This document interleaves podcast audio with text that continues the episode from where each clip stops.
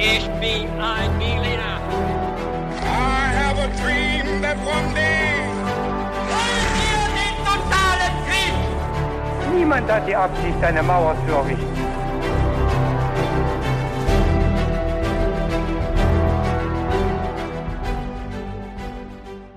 Hi und herzlich willkommen bei einer neuen Folge His2Go mit David. Und mit Viktor. Und ich sage euch kurz, wie wir es bei His2Go machen.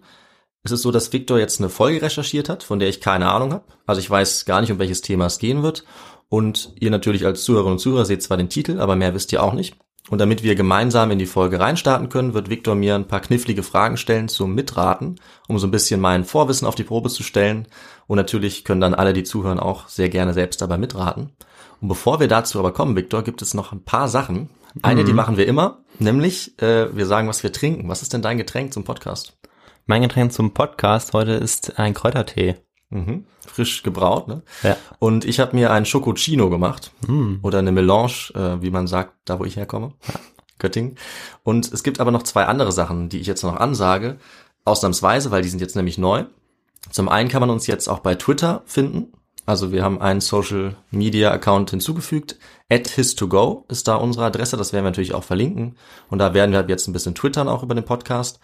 Und das andere Neue ist, dass wir ab jetzt auf unserer Website his2go.de eine Hall of Fame haben. Und auf dieser Hall of Fame werden wir all diejenigen verewigen und haben das auch schon getan, die uns äh, eine Spende haben zukommen lassen, also die uns ein bisschen unterstützt haben, dabei unseren Podcast zu finanzieren.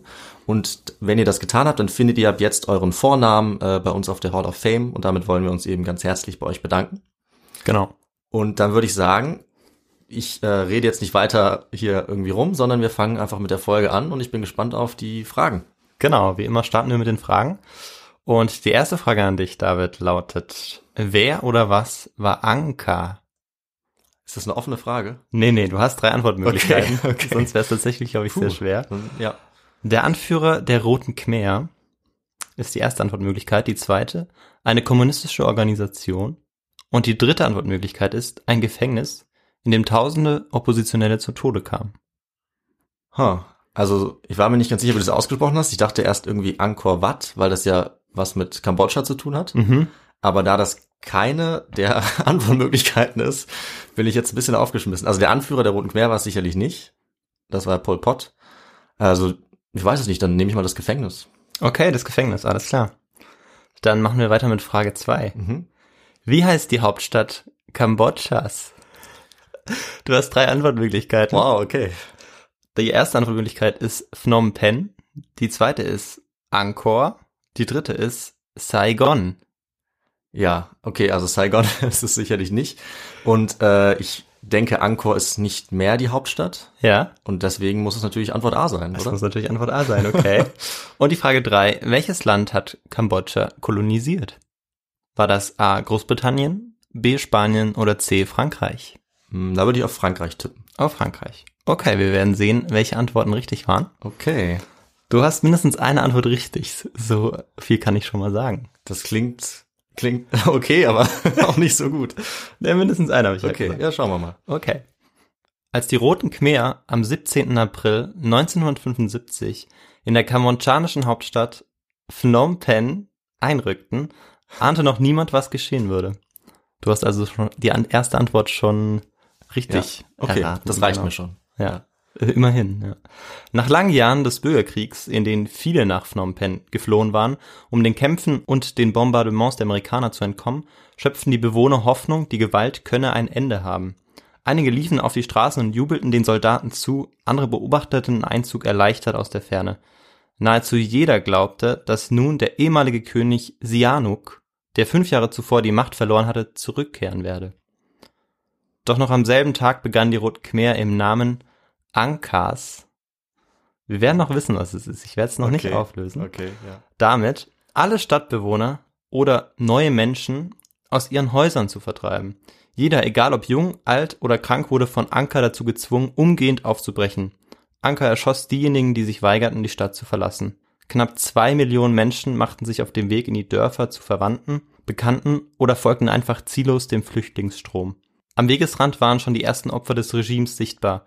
Mitglieder des alten Lohn-Null-Regimes wurden aussortiert und noch vor Ort oder im Verborgenen exekutiert. Auch die schwer Kranken aus den Krankenhäusern und Alten überlebten den Marsch nicht. In den Dörfern angekommen, wurden die Menschen zur Arbeit in den Reisfeldern gezwungen, unter schlechten medizinischen Bedingungen mussten sie in Arbeitskollektiven von morgens früh bis abends harte Feldarbeit verrichten oder Bewässerungssysteme bauen. Alles sollte im Kollektiv geschehen. Die Arbeit, das Essen, die Indoktrination, Privateigentum wurde vollständig abgeschafft, alles gehörte dem Kollektiv bzw. der Partei. Gleich am ersten Tag wurde Geld abgeschafft, Schmuck verboten und es wurde eine einheitliche Kleidung sowie, einheitlicher ha äh, sowie ein einheitlicher Haarschnitt eingeführt. Die Religion wurde praktisch ebenfalls abgeschafft. Die Grenzen wurden geschlossen und fast alle Ausländer ausgewiesen. Die Gesellschaft sollte abgeschottet von fremden Einflüssen in eine sozialistische Gemeinschaft umgebaut werden. Nach aktuellen Schätzungen starben zwischen 1975 und 1979 zwischen 1,6 und 2,2 Millionen Menschen an Hunger, Erschöpfung, Krankheit und Exekution und somit zwischen einem Viertel und einem Fünftel der gesamten Bevölkerung Kambodschas. Und äh, damit gilt die Revolution der Roten Khmer als eines der brutalsten und radikalsten Staatsverbrechen des 20. Jahrhunderts. Und ja, einer derjenigen, der aus der Hauptstadt Phnom Penh flüchten und sich vor der Gewalt der Roten Khmer schützen musste, war der Kambodschaner Hein Ngor. Ähm, ich bin mir nicht sicher, wie man ausspricht. Mhm. Ähm, aber Hein Ngor war sein Name, ein Arzt. Und anhand seiner Geschichte werden wir sehen, was die Terrorherrschaft der Roten Khmer wirklich bedeutete. Und bevor wir aber weitermachen, müssen wir erstmal herausfinden, wer sind eigentlich die Roten Khmer, was hat es mit den Bombardements der Amerikaner auf sich, was ist das Lone Null Regime oder wer ist Lone Null Mhm. und was brauchen wir dafür, David? Ja, wir brauchen den historischen Kontext. Bin ich Genau. jetzt sehr gespannt. Nach dieser äh, kleinen Einleitung kommt natürlich der historische Kontext. So, so wie immer bei uns, der darf Aha. natürlich nicht fehlen. Und da gehen wir jetzt ganz weit zurück, und zwar in das Jahr 802 nach Christus. Dort entstand das erste Reich der Khmer, von den Khmerern selbst Kambucha genannt. Bis ins 14. Jahrhundert lieferte man sich Kämpfe gegen das benachbarte Vietnam im Osten und den Thai-Völkern, beziehungsweise Siam im Nordwesten. Genau, und die werden eigentlich bis ins 20. Jahrhundert hinein die, die Feinde eigentlich von Kambodscha bleiben. Zentrum des Khmerreichs war die Region Angkor, Mhm. die bis heute durch die noch sichtbaren Zeugnisse der Baukunst der Khmer in Form einzigartiger Tempelanlagen und du hast es schon gesagt, unter anderem eben auch dem Angkor Wat. Ja. Genau. Du wirst es nicht glauben, aber Angkor Wat äh, steht auf meiner Podcast-Themenliste. Ah, ja, da könnte man direkt anknüpfen. Das ist eine sehr spannende Tempelanlage, aber ich würde sagen, wir gehen wahrscheinlich jetzt hier nicht mehr drauf ein, aber vielleicht kann ich ja mal das noch weiter ausbauen oder du machst es, schauen wir mal. Aber sehr spannendes Thema. Genau, und äh, das wurde eben Zentrum dieses Khmerreichs. Und äh, Angkor, nicht Ankar, heißt übrigens Stadt. Okay. Genau. Siam, das heutige Thailand, nahm 1594 die Tempel in Angkor ein und nahm den letzten Khmer-König gefangen. Und damit war die Herrschaft der Khmer und ihre Ho Hochkultur zunächst einmal zu Ende. Wurde aber dann später weitergeführt. Kambodscha blieb dann bis Mitte des 19. Jahrhunderts größtenteils von der Fremdherrschaft Siams, also Thailand, beziehungsweise den, von, von den Thai-Stämmen und dem Vietnam bestimmt. Okay. Und das änderte sich, nachdem sich die Kambodschaner 1854 an einen Schutzgesuch an Frankreich wandten. Ah. Sehr gut. Das ist die zweite Antwort, die du schon richtig äh, Ja. ja, Ja, ich hatte gegeben Kopf hast. Frankreich, äh, dass Vietnam und Kambodscha eben da eine Rolle gespielt haben Ja, bei den ja kolonialen Umtrieben, die sie da hatten. ja. Und du hattest vollkommen recht, genau. Also Spanien war zwar bei den Philippinen, Mhm. äh, aber sind da nicht noch ein bisschen nördlicher gegangen. Ja. Ähm, genau im 16., 17. Jahrhundert. Und das war dann Frankreich. Und Frankreich hat im Zuge der Kolonisierung bereits sein Interesse bekundet, im südostasiatischen Raum aktiv zu werden. So könnte man es sagen. Und äh, sie es ja vor allem im Vietnam eigentlich. Ja. Und 1863 war es dann soweit. Frankreich kam dann der Bitte nach und ernannte Kambodscha zu seinem Protektorat. Und der Schwerpunkt für Paris blieb aber die Kolonisierung Vietnams. Kambodscha war aber jetzt ein wichtiges Puffer gegen Siam, das verfeindet war Mhm. mit ihrer Kolonie in Vietnam. Und da eben Kambodscha zwischen diesen beiden Ländern ja liegt, zwischen rechts beziehungsweise im Osten, haben wir äh, Vietnam Ja. und im äh, Nordwesten haben wir Thailand, beziehungsweise war, das war lange Zeit Siam, genau. Wenn man sich da eine Karte vor Augen führt, dann, dann sieht man das. Das sollte ich auf jeden gut. Fall nochmal machen. Ich bin ja geografisch nicht so äh, stark. Auf jeden Fall ist Kambodscha in der Mitte. Das ist wichtig, dass man sich das merkt. Ja, alles klar. Genau. Und zu Beginn des 20. Jahrhunderts besaß Frankreich das Gebiet Französisch-Indochina. Und David, kannst, weißt du, welches Gebiet es ungefähr umfasste? Äh, ja, Das war Vi nicht- Vietnam, Ja. glaube ich. Und ich glaube noch Teile von anderen Staaten, aber Ja. welche, das weiß ich nicht. Ja. Also Kambodscha eben dann auch. Ja, Und Laos. okay. Genau. Und von Beginn an hatte Frankreich äh, Staatsbedienstete aus Vietnam bevorzugt, auch ähm, in Kambodscha. Und kannst du dir vorstellen, wieso das so war? Ehrlich gesagt habe ich keine Ahnung. Ja, nee, deshalb äh, werde ich es ja jetzt auch sagen. Ja, sehr gerne. Der Grund für die Bevorzugung von Vietnamesen war, dass zunächst einmal hatten sie einen sehr rassistischen Blick, auch damals äh, die Franzosen, und sie, hielten die Vietnamesen für fleißiger und intelligenter als die Kambodschaner oder die Khmer, wie, Hm. sie, wie sie hießen, oder auch die Laos. Und natürlich auch, weil der Fokus auf der Kolonisierung Vietnams lag und deshalb sollten vor allem sie eben in den Staatsapparat mit aufgenommen werden. Und ja, als dann äh, eben die, die Kolonialmacht Frankreich immer mehr Vietnamesen in den Staatsapparat aufnahm, dann äh, fühlten sich natürlich die Khmer ein bisschen hintergangen und sie hatten dann auch das Gefühl, okay, die Vietnamesen herrschen eigentlich auch so ein bisschen über uns. Und genau, das fanden sie gar nicht gut und das ist Okay. genau ein ganz wichtiger Punkt, der sich jetzt noch so ein bisschen weiter durch die Geschichte ziehen wird, dass man das Gefühl bekam, dass man sich nicht selbst beherrscht oder auch nicht Frankreich derjenige war, der einen beherrschte, sondern dass es die Vietnamesen waren. Weil die die Beamten gestellt haben, die Genau. direkt quasi dann über Genau, einem saßen richtig. und Entscheidungen getroffen haben. Genau, richtig. Okay, okay. Das Königtum, das die Khmer hatten, das zwischendurch ähm, ja im 16. Jahrhundert zu Ende gegangen war, aber dann ähm, wieder im 17. Jahrhundert ja dann wieder gekommen war, das bestand aber weiterhin. Und es ist so, dass also die Kambodschaner immer noch einen König stellten. Mhm. Der war aber oder oder stand eben dem der französischen Fremdherrschaft sehr nahe, weil ansonsten hätte er auch kein König werden können. Ja, Genau. ja, klar. Ja, das ist ganz wichtig.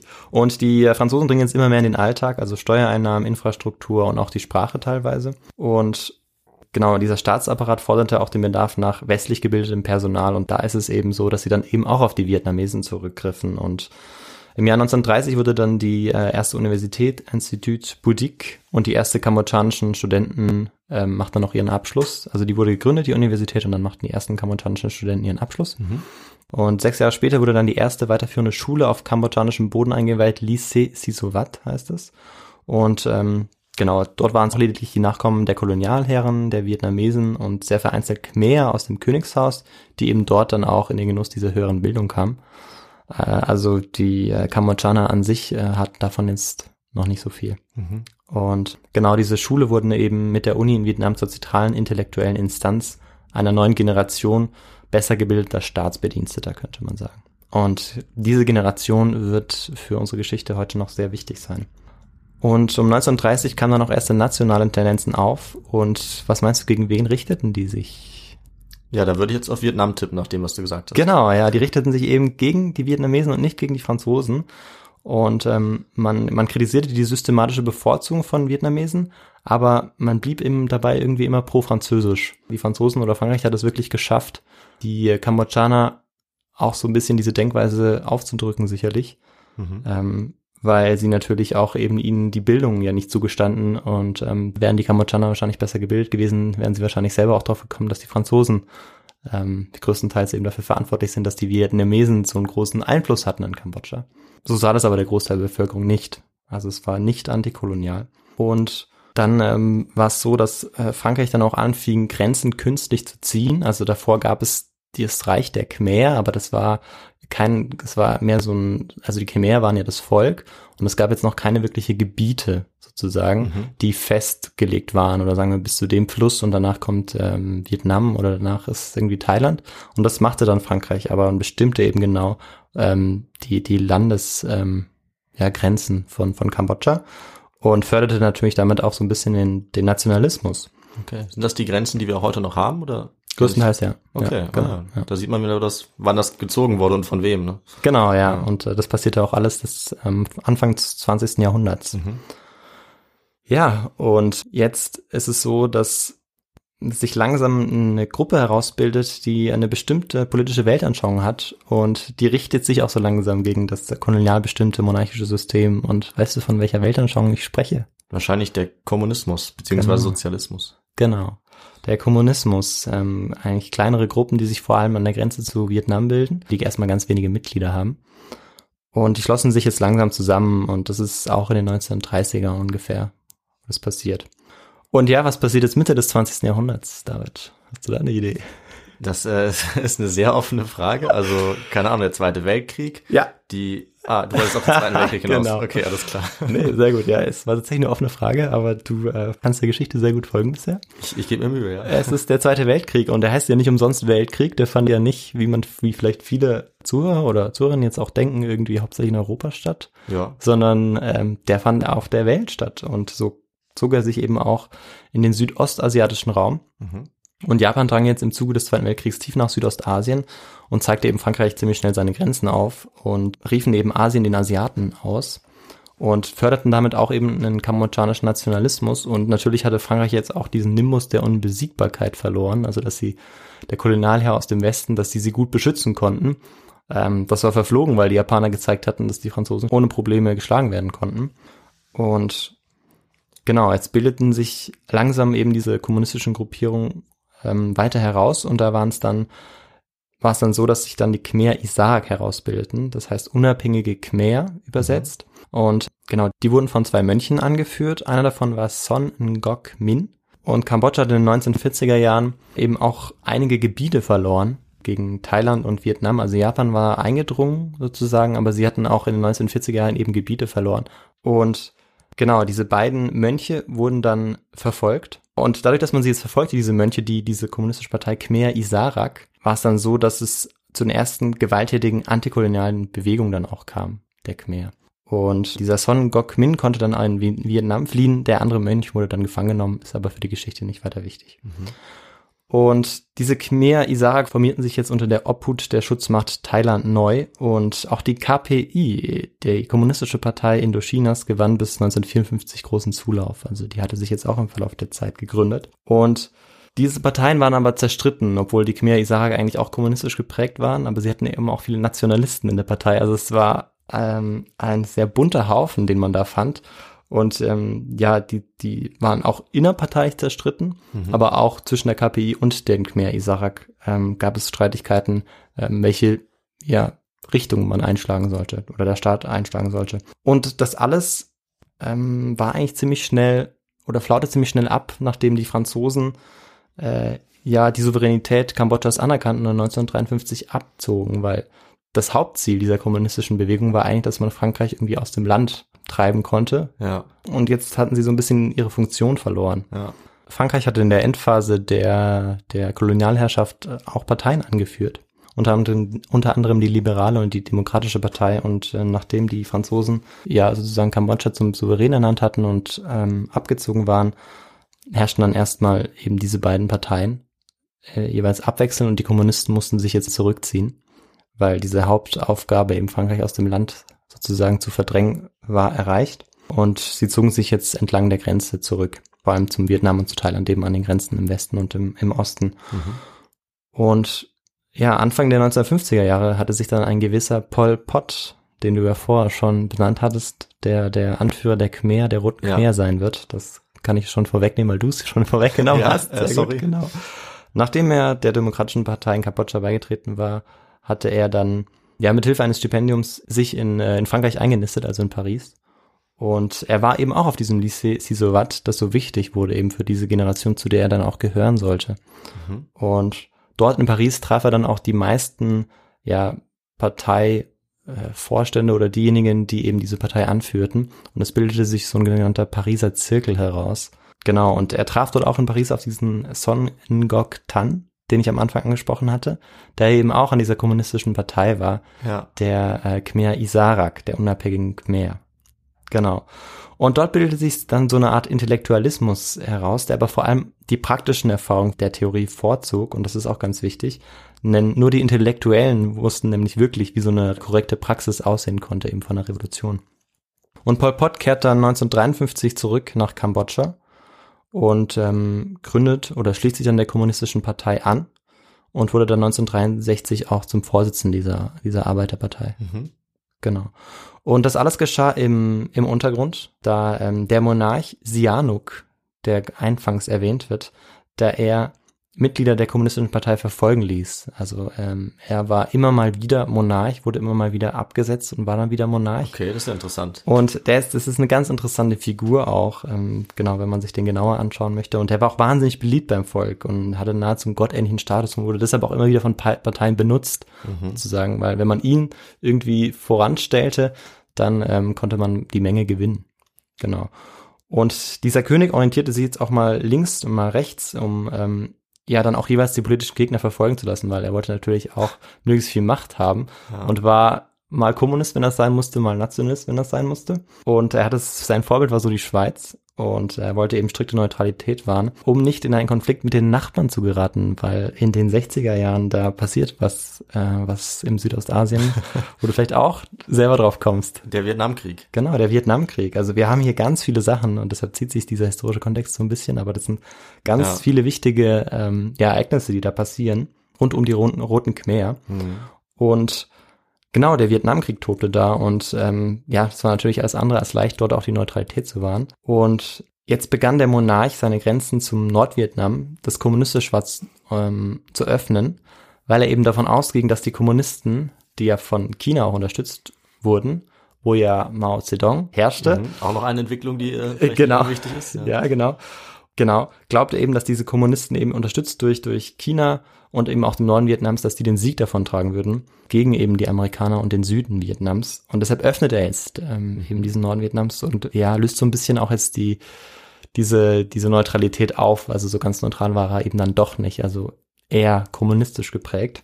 Und die USA ist jetzt da, unterstützt eben die pro-westlichen Nachbarstaaten Südvietnam und Thailand. Und ja, hat jetzt, äh, die USA betreibt jetzt auch massiv Wirtschafts- und Militärhilfe in Thailand und im Süden Vietnams. Und ähm, viele Einwohner in Kambodscha wollen auch davon profitieren. Aber Sihanouk wollte ja diese Neutralität so lange wahren und hat das, äh, diese, diese Angebote nie angenommen und dann ja sogar eben den Norden im Vietnam geöffnet. Und ähm, so passiert es, dass während einer Auslandsreise 1969 Sihanouk dann auch abgesetzt wird von seinem Ministerpräsidenten. Und das ist Lon Nol. Genau, Ah. den wir auch in der Einleitung schon, Ja. schon hatten. Genau, jetzt kommt er zum Vorschein. Weil er ist pro ähm, westlich, also pro amerikanisch Mhm. und erlaubt jetzt auch, dass diese ganzen Truppen der Amerikaner auch auf kambodschanischem Boden jetzt gehen dürfen und damit ist die Neutralität Kambodschas komplett verloren. Im selben Jahr wurde dann der bewaffnete Flügel der Roten Khmer offiziell gegründet, also 1969 und am Anfang ähm, hatten sie etwa 800 Guerillakämpfer, also es war eine militärische Bewegung und das natürlich erstmal sehr wenig. Ja. Wir werden aber sehen, dass es noch sehr viel mehr werden. Und ähm, ja, ab wann heißen sie denn Rote Khmer? Das Genau. Ja, dazu kommen wir gleich. Also Sihanouk selbst, der, der wurde ja abgesetzt und floh dann nach China, wo ja eben auch der Kommunismus herrschte unter Mao Zedong. Und der hat dann diesen Begriff Rote Khmer verwendet für diese Sammelbewegung, für eigentlich alle kommunistischen Parteien, die sich an der Grenze gebildet hatten. Und ähm, soweit ich weiß, ist auch er der Erste, der, der diesen Begriff Rote Khmer benutzt Ah, ja. hat. Okay, ja, der König selber hat Der König selber, genau. Leben gerufen quasi. Oder den Namen verändert zumindest, ja. Genau. Okay. Und die waren eben, das waren ganz viele zersplitterte Gruppen und das wird dann auch später noch ein Problem. Ja, und Lon Nol ist jetzt in Kambodscha an der Macht und ähm, wurde eben von der USA unterstützt. Und naja, was passiert jetzt? Kambodscha verliert eben seine Scheinunabhängigkeit sozusagen. Und dieser Krieg geht jetzt eben auf kambodschanischem Boden weiter. Und das, ja, Kambodscha ist der letzte unabhängige Staat Indochinas, der dann zum Kriegsschauplatz wird. Und ähm, die Amerikaner können auch nicht den ganzen, ja, das ganze Gebiet schützen. Und schnell haben dann die Vietnamesen vier Fünftel des Territoriums dann auch besetzt. Und ähm, auf der anderen Seite ist Sihanouk in, in China und der schafft es jetzt eben durch seine durch seine wahnsinnige Bedeutung auch in der Bevölkerung, dass sich immer Menschen seiner Ideologie oder sich mit dieser Ideologie der, der Kommunisten anfreunden können, also die Landbevölkerung vor allem, ähm, sch- schafft es eben, die für seine Zwecke zu mobilisieren. Und deshalb gehören zu den Roten Khmeren inzwischen auch Arbeiter, Bauern, Mönche und ähm, auch natürlich die Intellektuellen, die in Paris studiert hatten. Und ähm, wir sind jetzt Anfang der, der 1970er Jahre. Und die Roten Khmer hatten nach ihrer offiziellen Gründung 800 Guerillakämpfer und 1971 waren es mindestens 50.000, Okay. äh, das ist- 15.000. Aber trotzdem schon mal deutlich mehr und Ja. 1972 eben schon 40.000. Und dieser Krass. massive Anstieg der Rekruten, was meinst du, wo, worin könnte der begründet liegen? Äh, Hast du da, kannst du dir was vorstellen? Hm, Nicht wirklich. Also, dass jetzt vielleicht diese neu gefundene Begeisterung für die äh, Ideologie durch, Mhm. durch diesen König gestärkt oder so? Ja, ja, ist auch eine schwierige Frage, weil äh, vor allem im Hintergrund der Bombardements ist das nämlich wichtig, weil das ist sicherlich auch eben einer Grund dafür, warum sich so viele dann auch dieser äh, diesen roten Khmeren anschlossen, weil bei diesen Bombardements, die dann zu denen es dann kommt, bei- zu diesen Flächenbombardements, der Amerikaner werden massiv ähm, Menschen getötet und das sind natürlich nicht nur Soldaten, sondern wahnsinnig viele, wahnsinnig viele Zivilisten auch, also etwa 200.000 Zivilisten. Und Präsident Nixon sagte am Anfang Dezember 1970, jetzt spreche ich Englisch, Vorsicht, I want a plan where every goddamn thing that can fly goes into Cambodia and hits every target that is open. I want everything that can fly to go in there and crack the hell out of them. Okay. Also äh, klare Ansage, was da passieren soll und genau das passiert. Ja. Also es werden mehr als doppelt so viele Bomben werden über Kambo- Kambodscha geworfen wie äh, über Japan und ähm, Japan inklusive Hiroshima und Nagasaki. Also unfassbare Menge, vor allem in den letzten Monaten 1973 dann. Und da werden natürlich wahnsinnig viele Zivilisten getötet und ja, da steigt natürlich der, der Hass ähm, auch auf die eigene Regierung, die ja pro-westlich ist. Ja, klar, Und man sucht natürlich eine Alternative. Ja. Und ein weiterer Grund ist eben, dass ähm, ja immer mehr Nord- und Süd-vietnamesische Truppen in das Gebiet Kambodschas drangen und man hatte ja eh schon so eine Art Feindschaft oder mochte die Vietnamesen aus der historischen Perspektive nicht so, die wir uns ja vorher angeschaut hatten. Und so äh, fanden die Roten Khmer dann auch immer einen größeren Zulauf, vor allem bei jungen Menschen. Und 1973 begannen die Roten Khmer dann von den äußeren Grenzen aus Dorf nach Dorf einzunehmen. Und am 17. April 1775 war es dann soweit. Die Roten Khmer nahmen dann die Hauptstadt Phnom Penh ein. Und ähm, Lon Nol konnte fliehen. Sihanouk wurde als Staatsoberhaupt eingesetzt, aber eher als Marionette von den Roten Khmeren zunächst einmal. Und ja, für einen kurzen Moment jubelten dann viele Einwohner, weil man hoffte, okay, Kambodscha wird wieder vereint. Die Kambodschaner würden sich ja nicht untereinander jetzt töten. Und sie hofften auf Frieden. Und ähm, man hoffte eben auch, dass die Berichte von den Gräueltaten ja auch reine Propaganda waren. Ja, und ähm, 1974, also wir gehen jetzt nochmal ein Jahr zurück. Ein Jahr vor der Machtübernahme der Kommunisten drangen jetzt eben zunehmend diese Gerüchte der Gräueltaten weiter ein in die Hauptstadt Phnom Penh und somit auch in, an den inzwischen 34-jährigen Haing Ngor. Und genau da geht unsere Geschichte sozusagen weiter nach diesem sehr ausführlichen historischen Kontext. Und ja, ein dieser Gerüchte war beispielsweise, dass äh, mit äh, den stacheligen Rändern von Zuckerpalmenblattstielen Menschen getötet wurden, indem man ihnen damit den Hals absägte. Also äußerst brutal. Und ähm, es wird auch noch äußerst brutal zugehen, aber ich werde da nicht in die Details gehen. Kann Ja. aber auf einen Artikel hinweisen, der, den wir dann nochmal verlinken können, wer das nochmal lesen möchte, genau. Okay. Wie, wie außerordentlich brutal das da zuging. Ja, und er sagte sich dann auch, es sind alles übertriebene Gerüchte. Er war Gynäkologe, ein Arzt und er hatte im Februar desselben Jahres hatte er seinen Medizinabschluss gemacht und genau, es verging eigentlich auch kaum ein Monat, ohne dass man gehört hatte, dass auch die Regierung eben unter Lon Nol Massaker an den Vietnamesen beging, weil die eben die Regierung auch sehr rechtsgerichtet war von, von Lon Nol und man ähm, dort auch eben rassistisch motivierte Gräueltaten beging. Also auch die Regierung, die von den Roten Khmeren gestürzt wurde. Ja. Also wie so oft beide Seiten. Ja, genau, genau. Und noch im April 1975 fuhr Hein Gore in seinem Mercedes mit Freunden zu Restaurants, also im selben Monat, als dann die Roten Khmer kommen sollten. Und ähm, alles schien noch gut zu sein. Also man wusste, sie würden kommen, aber man hatte eben gehofft, es würde friedlich ausgehen. Und am 12. April, fünf Tage vor dem Einmarsch der Roten Khmer, evakuierten die Amerikaner äh, in ihren Helikoptern ein letztes Mal Menschen aus der Stadt. Und auch Hein in Gore hätte fliehen können, weil er kannte dort jemanden in der Air Force von Lon Nol. Und er lehnte aber ab, weil er dachte, es würde nicht so schlimm werden.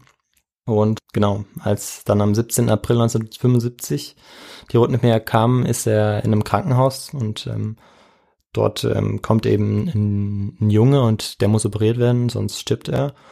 Der war von einer Getra Granate getroffen worden und dann äh, schritten eben in dieses Krankenhaus zwei Guerilla- oder Kaderkämpfer der Roten Khmer ein. Die hatten eine AK-47 in ihren Armen und sie befahlen, dass alle aus dem Krankenhaus gehen sollten und ähm, es mussten wirklich alle rausgehen, also Kranken, die Ärzte und ja, ihm wird dann auch schnell klar, also diesen Patient, den er eigentlich operieren sollte, den äh, wird er liegen lassen müssen und der wird auch sterben.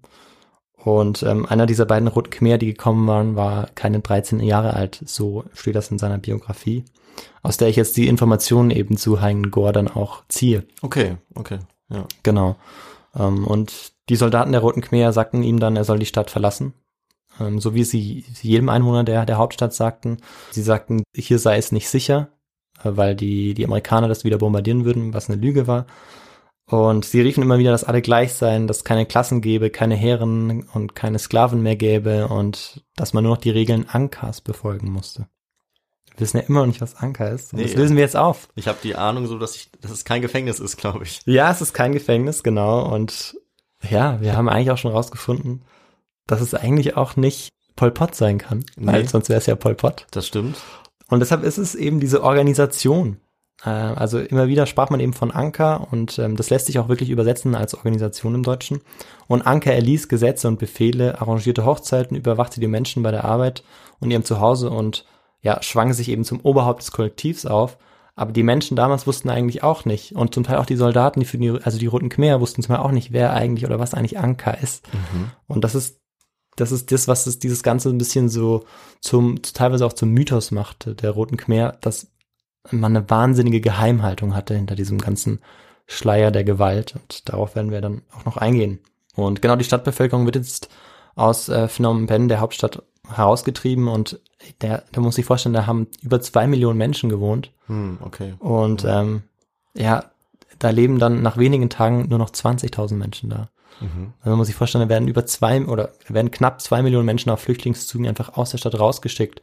Und warum macht man das? Das wäre jetzt auch meine Frage. Genau, man macht das, weil man eine Agr Agrarrevolution durchführen möchte, äh, weil man sie auf die Felder schicken möchte, weil man Schulen, man schließt Schulen, ähm, man äh, sucht natürlich auch alles, was die Intelligenz ist, Lehrer und ähm, äh, ja Ärzte und so weiter und ja, bringt die ganz systematisch um. Also da gibt's keine Alternative, die werden exekutiert. Ja, ich, Naja. weiß, ich weiß nicht, ob du das noch sagen würdest, aber ein ganz bekanntes Beispiel, wie rigoros das durchgeführt wurde, war ja, dass sogar Leute mit Brille ähm, schon umgebracht wurden, weil die als intellektuell galten. Genau. Also ja. selbst wenn du einfach nur eine Brille getragen hast, war es tatsächlich in sehr großer Gefahr zu dieser Ja. Zeit. Ne? Genau, da, genau, das ist einer der vielen, vielen Beispiele. Und naja, unser, unser Hauptdarsteller sozusagen Mhm. Ist ja, ist ja Arzt. Ja. Und es wird schnell klar, dass er eigentlich das verstecken muss, dass er, dass er nicht offen zeigen kann, dass er, dass er Arzt ist. Und ja, die Roten Khmer haben jetzt, wenn wir zurück zu den Roten Khmer schauen, zunehmend das Problem, dass die unterschiedlichen Gruppierungen in den eigenen Reihen, dass die zusammengeschlossen werden. Und wir hatten ja schon gesagt, es gibt, es gab ja die Khmer Isarak, es gab die Partei, es gab viele kommunistische Bewegungen. Und ähm, Pol Pot geht jetzt sehr, also der Anführer gibt jetzt sehr strikte Maßnahmen, wie es vorzugehen ist. Die Menschen sollen alle aus den Städten evakuiert werden. Die Währung des Lon Nol-Regimes soll abgeschafft werden. Also es gibt zeitweise sogar gar keine gültige Währung. Also es, ähm, von der Wirtschaft her bricht vieles zusammen. Mönche sollten ihre Roben entledigt werden, also Religion durfte eigentlich nicht ausgeübt werden. Die werden zur Arbeit auf die Reisfelder geschickt. Alle Anführer des Lon Nol-Regimes sollen exekutiert werden. Alle Vietnamesen sollen vertrieben werden. Genau. Und nach einigen Monaten, eigentlich nachdem sie schon in, in der Hauptstadt waren, war eben dieser Pariser Zirkel der anti-intellektuellen Intellektuellen endgültig an der Macht. Okay. Und warum anti-intellektuell intellektuell? Naja, weil sie ja Intellektuelle waren, aber eigentlich anti-intellektuelle Propaganda betrieben. ja. Ja. Ja. Spannender Begriff, den ähm, ja ein Historiker benutzt, den wir uns am Schluss noch bei der Literatur anschauen. Mhm. Genau, und Ngor hat jetzt eben auch schnell gelernt, er durfte eben nicht mehr mh, zeigen oder sagen, dass er Doktor ist. Keiner seiner Freunde durfte es, durfte es mitteilen. Und er wusste jetzt auch, nachdem er eben Anfang April im Restaurant ähm, gewesen war, dass es jetzt nur noch ums nackte Überleben geht. Und ähm, ja, er muss äh, fliehen aus der Stadt, ohne äh, zu seiner Familie zurückgehen zu können. Und der begibt sich natürlich erstmal auf die Suche nach seiner Familie und findet sie dann auch nach mehreren Wochen. Und ja, im Zuge dieser Agrarrevolution schuftet ähm, Hein jetzt auf den Reisfeldern eben. Und er berichtet immer mal immer wieder, dass, dass zum Teil diese Pflanzen, dass das sozusagen die Reiskörner, Unmenge von Reiskörner um sich rum sahen. Ähm, und trotzdem hungerten alle. Und das Problem war einfach, dass ähm, sie, sobald eigentlich die Sachen erntereif waren, sie auf andere Felder geschickt wurden und dieses, dieser Reis geerntet wurde. Aber dieser Reis war sozusagen nicht individuell für die Menschen, die vor Ort daran gearbeitet hatten, gedacht, sondern er wurde kollektiv eingesammelt und kollektiv verteilt und die Rationen Ja. waren viel zu gering. Und deshalb sind unfassbar viele Menschen ähm, verhungert Mhm. einfach. Und es gab unter den Roten Khmeren eigentlich keine Gesetze aus dem Gesetz des Schweigens und Menschen verschwanden auch einfach. Also manchmal wurden sie verhört und nach den Verhören kamen sie dann auch nicht wieder zurück. Und das Ganze passierte dann auch Haingen Gore. Auch er wurde mehrfach verhört. Er war dreimal im Gefängnis, weil ähm, er wahrscheinlich auch verraten wurde, dass er Doktor war. Das Wichtige aber bei den Roten Khmeren war, dass, dass die Menschen so lange gefoltert wurden, bis sie sagten, dass sie zum Beispiel Doktor waren, dass sie Lehrer waren, dass sie Brillenträger waren, so wie du es gesagt hast. Mhm. Er gab aber nicht nach. Zum Teil hat man ihn fast erstickt, man hat ihn äh, geschlagen, man hat ihn mit einer Wassertropfenfoltermethode gefoltert. Also er hatte letztendlich sehr viel Glück, dass er dann überleben konnte, das kann ich schon sagen. Und genau, er hatte auch in der Hinsicht Glück, dass er die sogenannten Killing Fields, die auch ähm, mhm. sehr bekannt wurden, nie gesehen hatte. Er hatte nur immer wieder davon gehört. Und diese Killing Fields, das waren Massengräber, davon gab es etwa 300 und ähm, genau, da fanden die Massenmorde statt und tausende Totenschädel lagen dann oder andere menschliche Überreste übersäten dann eben diese Killing Fields und bis heute gibt es dort Gedenkstätten, in denen diese, diese Schädel, aus, äh, Schädel ausgestellt werden, als Andenken an ähm, diesen Massenmord, der dann auch sicherlich als Genozid deklariert werden kann. Darauf kommen wir ähm, am Schluss noch zu sprechen. Mhm. Ja, und bald fanden sich in Gorn seine Frau dann auch alleine da. Der Vater war zum Tode verurteilt worden, weil er ähm, zum Überleben Reis gestohlen hatte. Und sein Bruder hatte versucht zu fliehen, und wurde, den hat er nie wieder gesehen. Und ähm, genau, in der Zwischenzeit versuchten die Roten Khmer, hinter der die kommunistische Partei KPK auch dann stecken sollte, also kommunistische Partei Kambodscha, vorher war es die kommunistische Partei Indochina, aber nachdem eben Indochina, dadurch, dass Frankreich abgezogen war, ähm, nicht mehr dieser Verbund von Staaten war, sondern dass es jetzt, es gab Vietnam, es gab Kambodscha, es gab äh, Laos, ja. wurde eben die Partei auch umbenannt. Genau, die versuchten auch jegliche Kommunikation zwischen diesen Dörfern zu unterbinden. Und es war eben auch diese Geheimhaltung. Wirklich die Menschen, die, die, die wussten eigentlich nicht, was über ihrem Dorf hinaus passiert. Die, sie wussten nicht, was dieses Anker ständig war. Sie wussten eigentlich gar nicht, was die Roten Khmer eigentlich wollten. Sie, also sie waren völlig überrumpelt auch von der Schnelligkeit, in der alles passieren sollte.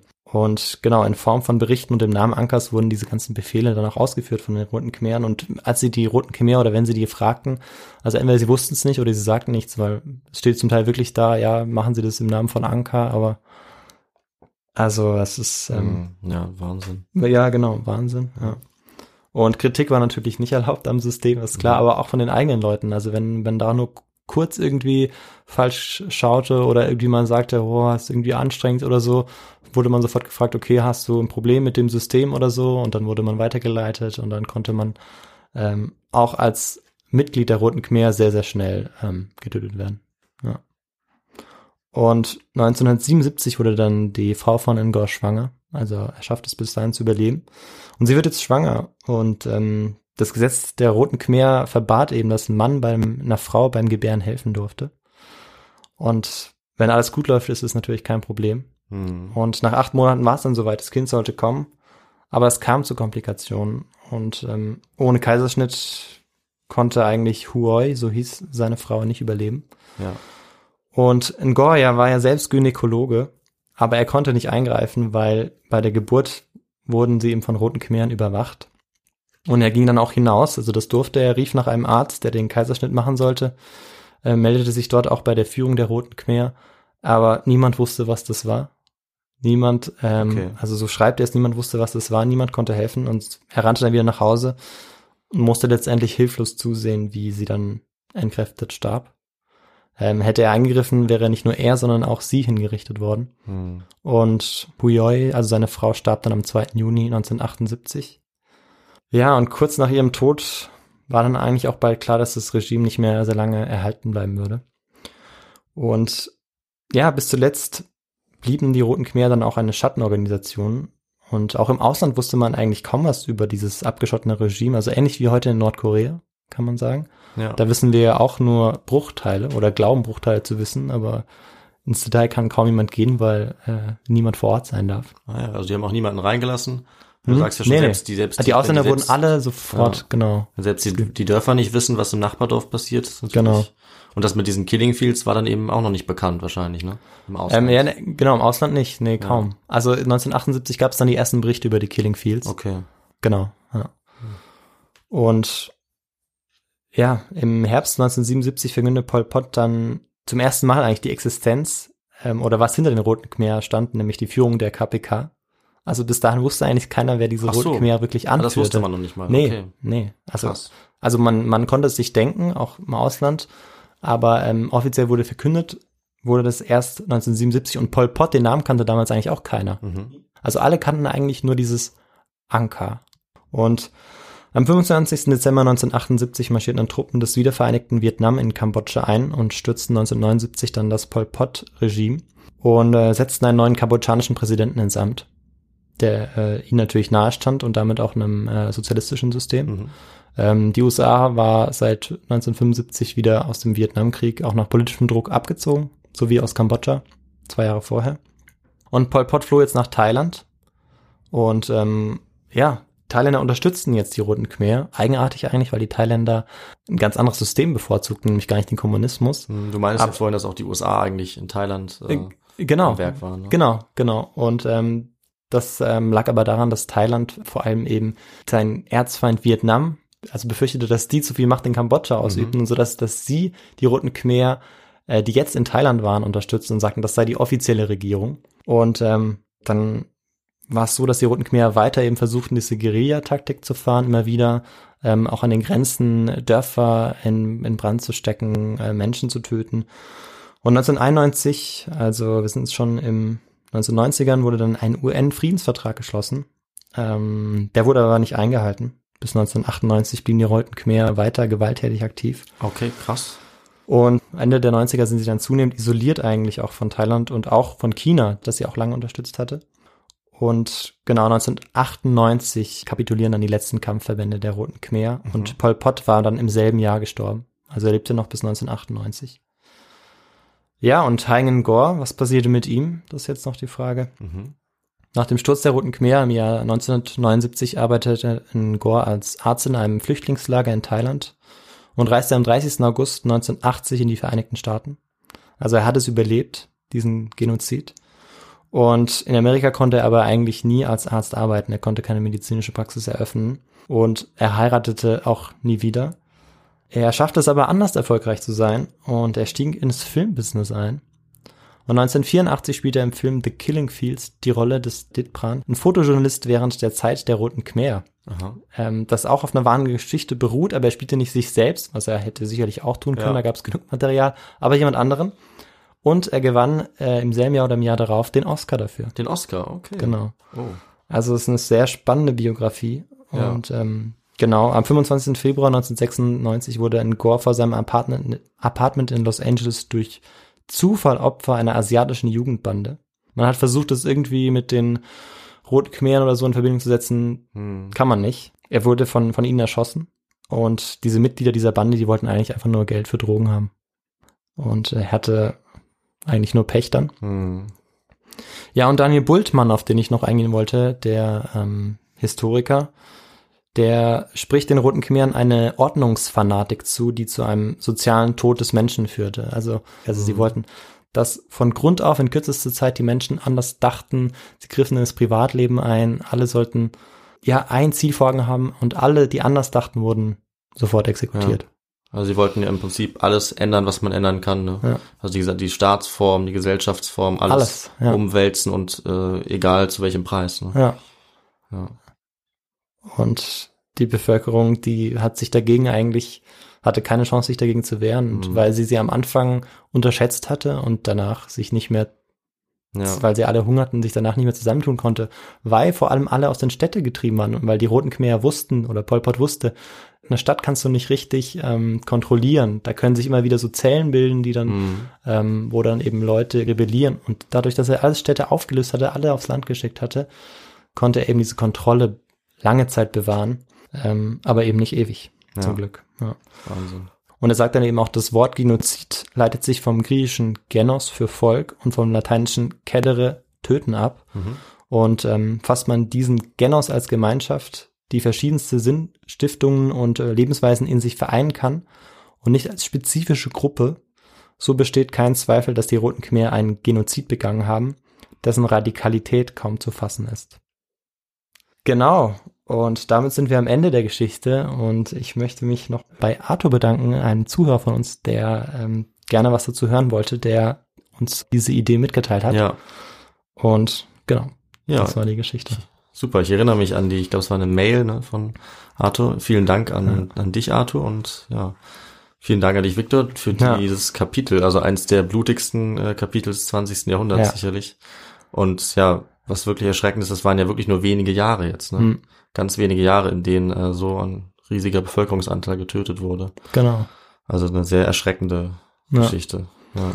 Ja, und mir war das jetzt wichtig in äh, der Zeit, die wir für unseren Podcast haben, wo man nicht das ganze Thema äh, Ja. leider behandeln kann, vor allem die Vorgeschichte zu zeichnen. Deshalb Mhm. ist dieser historische Kontext so lange, aber es trotzdem irgendwie an einem Beispiel festzumachen, ja, genau. Wir was brauchen das mit den Menschen machte. Ja, wir brauchen den Kontext natürlich eben, um das verstehen Ja. zu können, wie es dazu kommt. Und auch eine Einzelperson, also Ja. aber natürlich ein sehr tragisches Leben, Ja. muss man sagen. Und dass er in dem Film mitgespielt hat, oder? Also ich hatte von der Person noch nicht gehört, Ja. also echt, echt spannend. Und ähm, ich kenne so ein bisschen die Geschichte der, der Ja. Roten Khmer, aber äh, so detailliert bin ich da noch nie eingetaucht. Also Ja. habe ich auch eine Menge gelernt. Ja. Nicht nur welches Land neben welchem liegt, sondern auch ja Ja, ich auch. viel Inhaltliches. Ich habe ja. auch viel dazu gelernt bei der Also Vorbereitung. super spannend. Was wir natürlich aber noch klären müssen, ist die Literatur, die da reingeflossen ist in die Folge. Ne? Genau, also da habe ich äh, zwei Bücher benutzt. Einmal ist das eben von Bultmann, Daniel, Kambodscha unter den Roten Khmeren. Das ist 2017 herausgekommen, Mhm. also ähm, sehr aktuelle Literatur, Ja. sagt alles Buch. Und Super. einmal von Ngor Haing eben selbst, ähm, Survival in the Killing Fields Mhm. heißt das Buch. Genau. Wann hat er das veröffentlicht, seine Biografie? Es gibt zwei Versionen. Ich glaube, die letzte ist 1998 rausgekommen. Sie ist aber Ja. nochmal überarbeitet worden von seinem Sohn. Okay, ja. Genau. Da war er auch schon tot, 98, ne? Ja. Okay, ja. Genau, ich glaube, das ist die letzte Version, die sein Sohn dann Mhm. nochmal rausgebracht hat. Alles klar. Ja, dann würde ich sagen, ähm, wir kommen schnell noch zum Schlussteil Mhm. unserer Folge. Genau, ja. Ähm, und an dieser Stelle sage ich natürlich auch nochmal äh, die zwei neuen Sachen. Ja. Ja. Also wie gesagt, ähm, alle, die uns bisher unterstützt haben, vielen Dank an dieser Stelle. Die, die uns äh, gespendet haben, uns unterstützen, ähm, die haben wir jetzt eben verewigt in unserer Hall of Fame als äh, ja Leute, die uns sehr helfen beim Podcast. Aber natürlich auch danken wir allen anderen, die äh, uns auf andere Art und Weise unterstützen, nämlich zum Beispiel die uns bei ähm, Spotify oder Apple Podcast unterstützen, indem sie uns folgen, indem sie uns ähm, eine gute Bewertung hinterlassen oder uns auf anderen äh, Plattformen hören oder abonnieren. Ähm, ihr könnt uns auch ähm, ja anschreiben oder kontaktieren, zum Beispiel auf Instagram, ab jetzt dann auf Twitter, Mhm. at his2go. Ähm, oder bei unserer Feedback-E-Mail könnt ihr uns natürlich sehr gerne schreiben. Das ist feedback.histogo at gmail.com. Oder ihr könnt eben auf unsere Webseite gehen, histogo.de, um uns da zu schreiben, äh, die Literatur durchzulesen, unsere Quellen, äh, uns eben finanziell auch zu unterstützen oder auf unserer Hall of Fame äh, nachzuschauen, wer sich da verewigt hat, wenn ihr wollt. Und ja, nachdem wir das geklärt haben, würde ich sagen, ähm, wir beenden die Folge für dieses Mal. Wir melden uns in zehn Tagen wieder, dann Mhm. am 30., wenn ich eine neue Folge für euch dabei habe. Ich weiß schon welches Thema Okay. und es wird auf jeden Fall woanders hingehen. Das heißt, Ja. wir haben eine schöne Abwechslung. Ja. Aber auch finde ich dieses Mal äh, eine Region und eine Zeit, in der wir noch nicht Ja. viel waren. Und mal schauen, wo es nächstes Mal hingeht. Ja, bin ich gespannt. Dann würde ich sagen, bis in zehn Tagen. Macht's gut. Macht's gut. Ciao.